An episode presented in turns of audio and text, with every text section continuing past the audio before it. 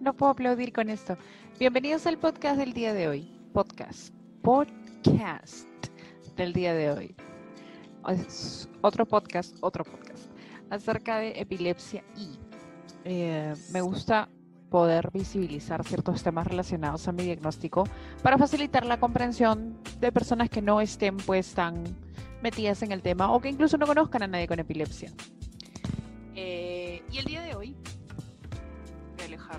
Micrófono un poquito de mi boca. Ya.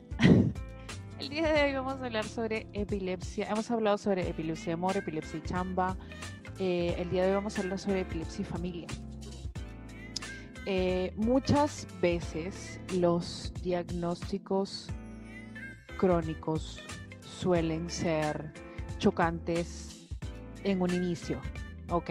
Es decir, nadie está preparado para que de un momento a otro te digan, ok, tu hermano tiene tal diagnóstico, tu primo tiene tal diagnóstico, o sea, no, para, nadie lo espera, nadie nunca está esperando un diagnóstico crónico. Por lo tanto, la epilepsia no es extraño a eso. ¿okay? Cuando a mí me diagnostican, yo tengo 21 años, ya básicamente tenía una vida hecha, tenía una rutina, era muy independiente, era recontra independiente. Eh, era una persona muy que le gustaba mucho estar sola, mucho tener actividades sola, trabajar sola, no depender de nadie, trabajaba desde muy joven me gustaba movilizarme sola, no tener que explicarle a nadie dónde voy, dónde estoy, dónde tengo que ir. Hasta los 21 años todo era así. Lamentablemente el diagnóstico cambia completamente esto y paso a ser una persona completamente dependiente de mi familia. Eh, ya no podía salir a la calle, si no me acompañaba alguien, no podía estar sola, porque durante los primeros meses de tu diagnóstico tienes todavía que aclimatarte a todo lo que es el tema relacionado a que no te vaya a dar una crisis en la calle, que no te vayas a lastimar, que no te vaya a pasar algo malo. Entonces siempre estaba con alguien, siempre estaba rodeada de gente que me cuidaba, que en ese momento no hay familia, principalmente mi mamá. Mi mamá era la que tomó el, papel de cuidadora. Este papel existe, es, reconocido, es decir, hay miles de madres, padres, apoderados, cuidadores de personas con discapacidad o enfermedades raras en nuestro país. Existen y deben visibilizarse. Mi madre pasó a tomar el papel de la cuidadora de una persona con epilepsia refractaria. Y esto afecta la dinámica familiar, quieran o no, a, pesar de que haya mucho debate acerca de que no, esto es solamente una prueba, no nos afecta, no eres una carga. Esto lo he repetido en un montón de podcasts acerca de epilepsia y lo voy a seguir repitiendo. La epilepsia es una carga, es una molestia, es una joda, es una mierda. No es bonito tener epilepsia. ¿ok? No hay absolutamente nada, ni nadie que me diga, es, es bonito tener epilepsia. No, no hay forma alguna, no es lindo, no es bonito, es una mierda. Pero a la larga puede provocar eh, aprendizaje. No cosas bonitas, ¿ah? tampoco les voy a caer con el cuento de a la larga te puede provocar bendiciones, te puede provocar maravilla. No, no, no. Eh, aprendes, aprendes bastante, pero ese aprendizaje viene con un montón de golpe, con un montón de caídas.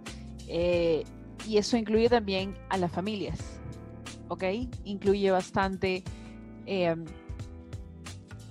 lo que es alterar la dinámica familiar. Ahora, pónganse a pensar en qué altera la dinámica familiar normalmente. Estamos hablando de ah, ustedes como personas, las personas que escuchan este podcast, ¿en qué momento han sentido que la dinámica de su familia se ha alterado. Eh, la mayoría de ustedes va a decir por el fallecimiento de alguien, por un divorcio. Usualmente son temas muy chocantes.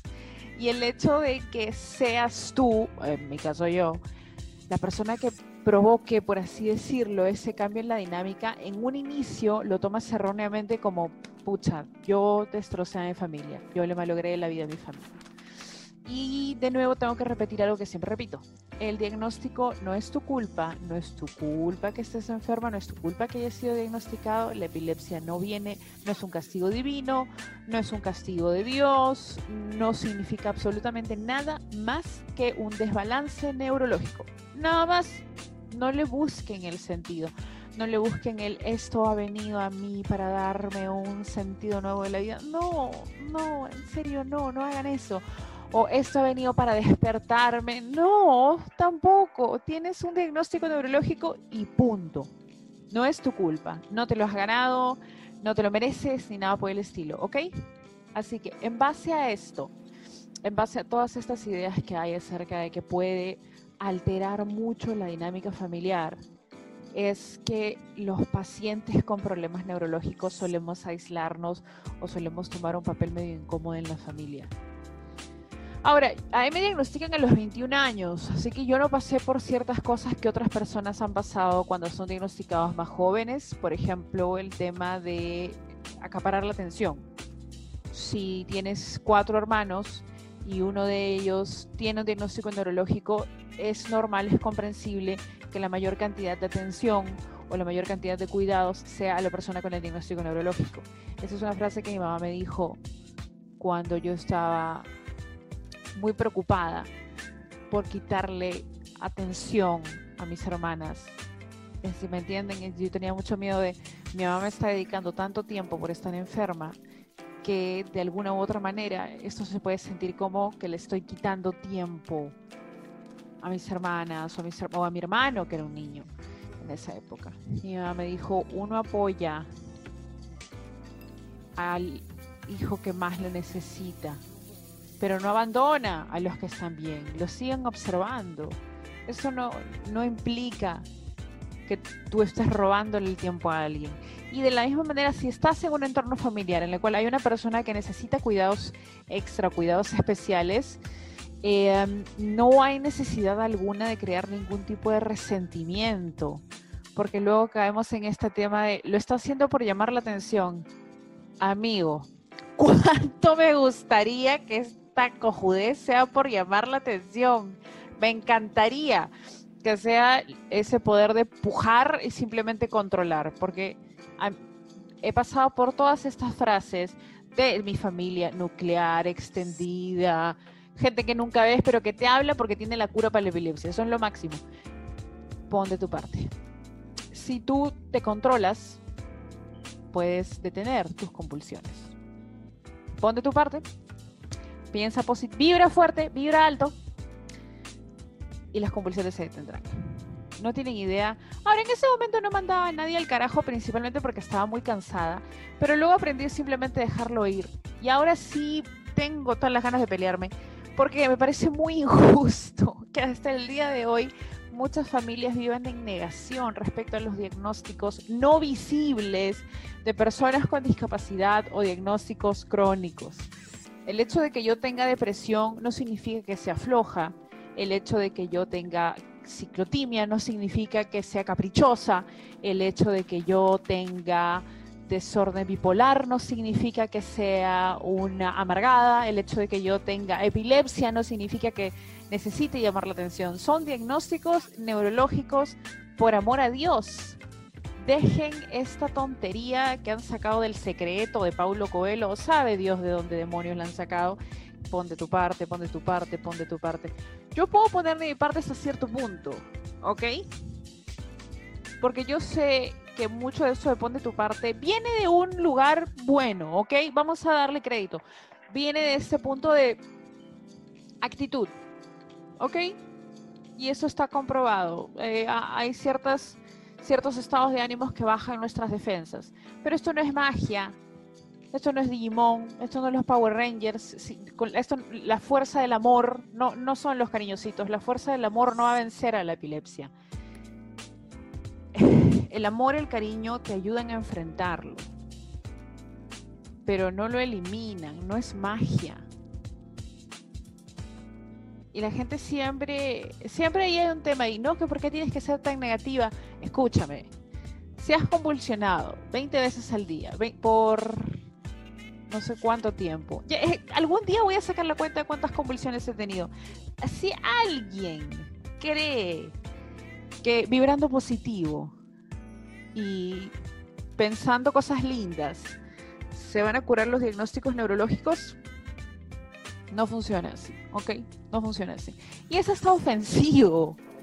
Es como, ya has intentado todo para controlar tu diagnóstico y viene alguien y te dice, te falta poner, te faltan ganas, yo sé que si tú haces este taller de reconexión con tus chakras, puedes creer en lo que tú quieras, puedes creer en lo que te da la gana, puedes tener los pensamientos que se te dan la reverenda gana, pero de verdad es ofensivo, es doloroso, es hasta denigrante que las personas con diagnósticos complicados, crónicos, tengamos que pasar por esta especie de análisis o juicio, como que no estamos poniendo de nuestra parte, no nos estamos esforzando o no queremos mejorarnos.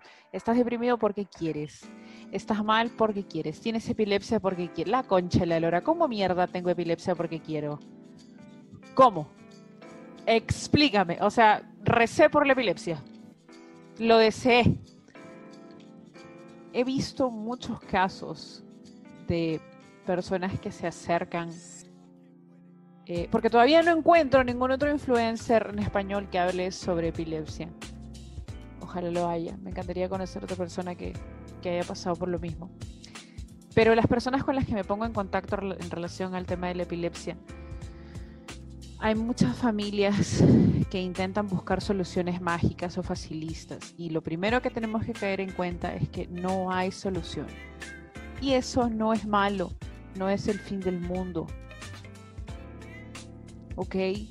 No pasa nada si las cosas no tienen solución o no tienen cura. Simplemente son y punto. No me pone mal saber que voy a tener epilepsia toda la vida no me deprime. A veces me pone triste, pero es por ciertas cosas en particular. Estoy viviendo con epilepsia. Ok, sí, llevo a cabo todas las cosas que tengo que llevar a cabo. Trabajo, hago lo que tengo que hacer.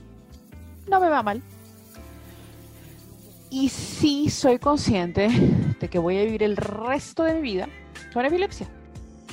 Y todas las personas alrededor mío o a quienes les permita ingresar a mi círculo eh, también tienen que tenerlo en mente. No me deprime, no me trae abajo,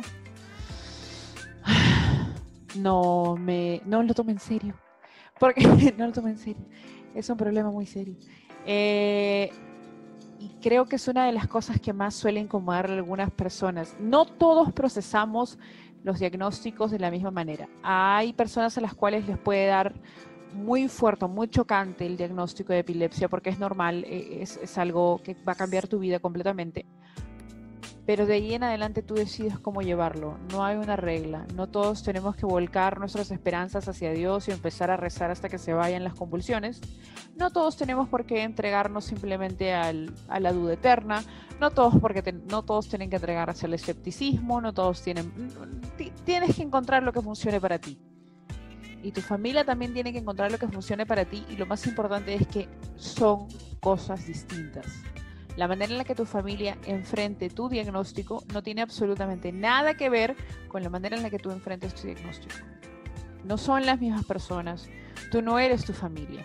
Y para, llegar a este punto de comprensión, no es que, ay, Juana es sabiduría pura. No, he ido a terapia desde el inicio de mi diagnóstico y he tenido que aprender muchas cosas el diagnóstico es mío, no de mi familia.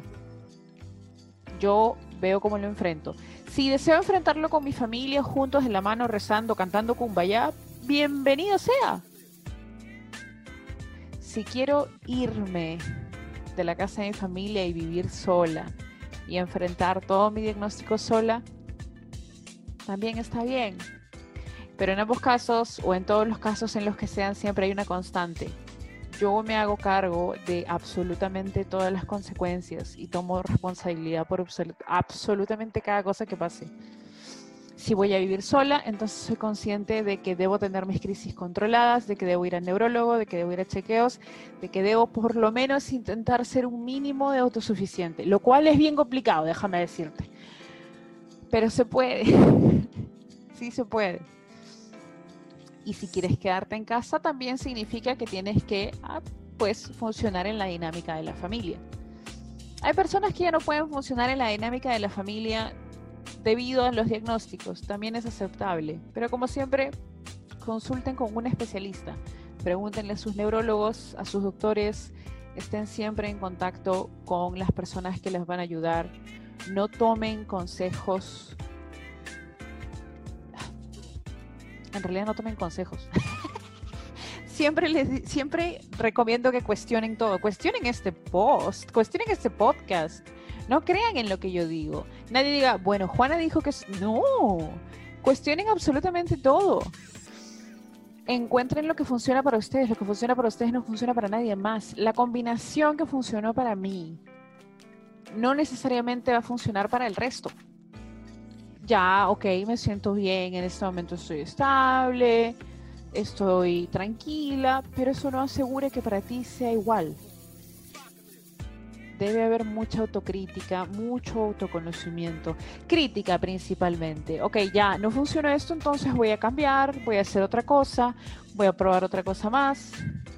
No aferrarnos a ciertas cosas solamente porque nos dan seguridad. Soltar. Es bien difícil.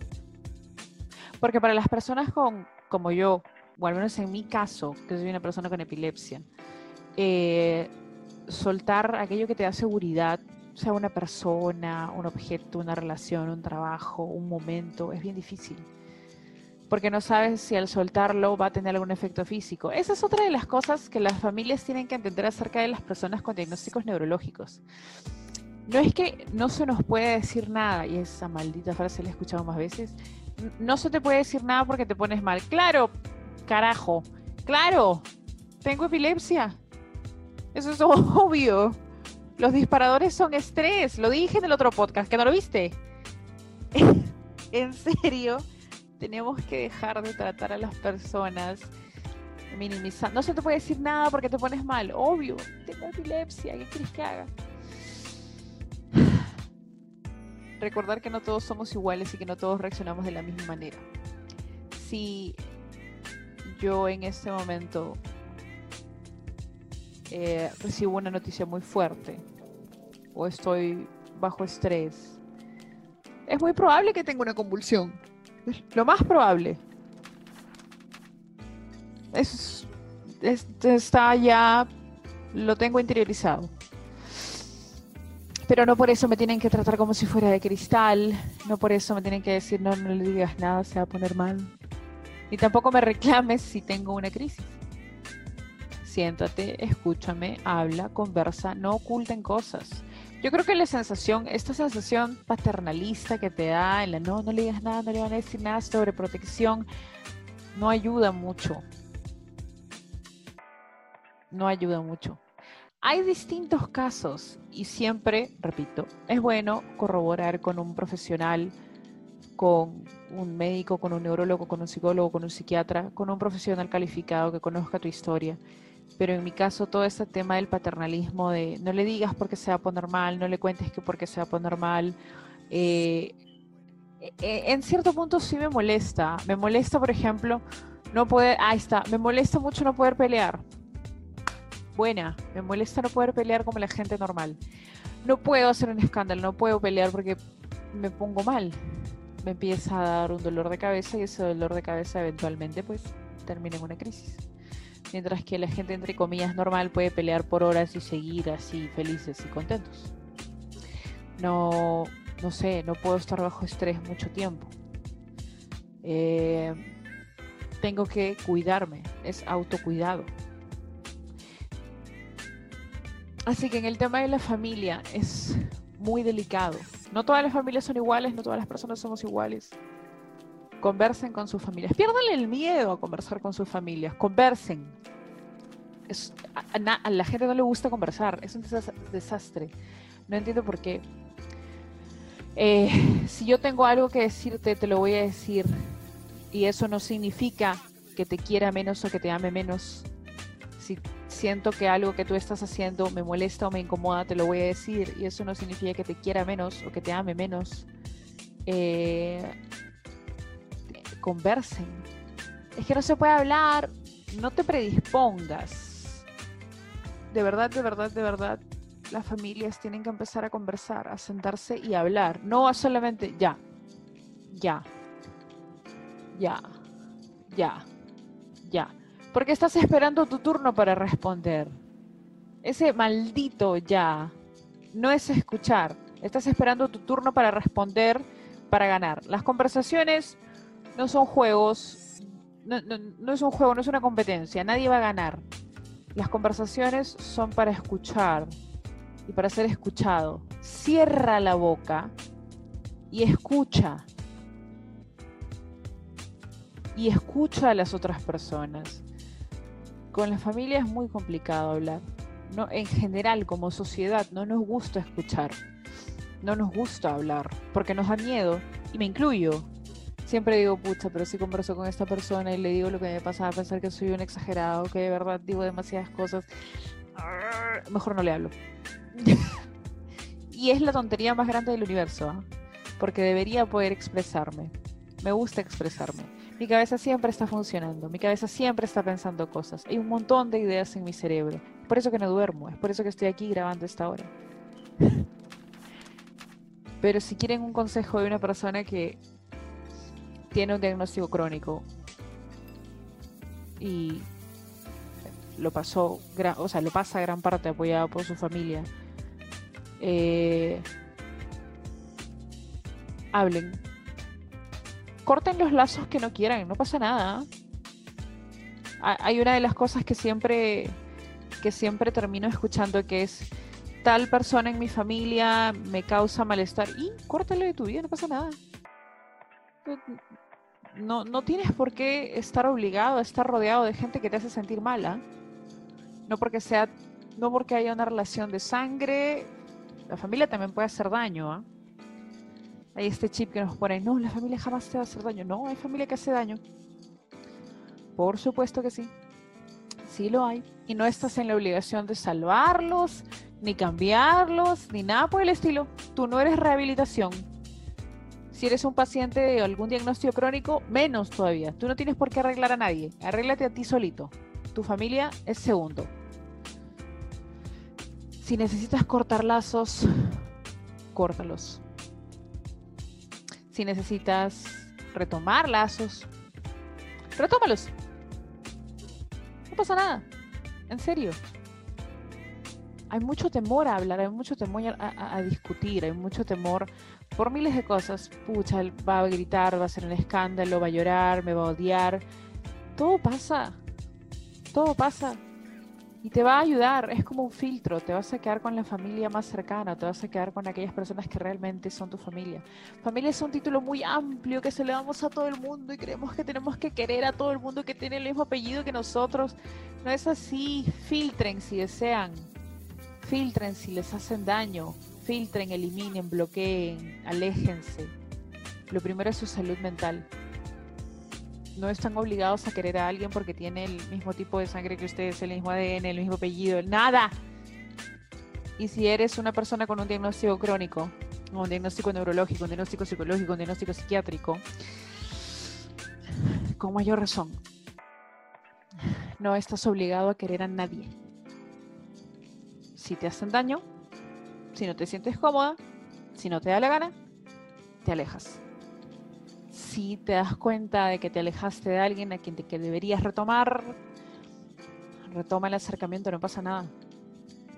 Como siempre, consulten con un profesional, con un especialista, con un médico, con neurólogos, psicólogos, psiquiatras, comparen ideas, hagan mucha autocrítica y nos vemos en el siguiente podcast.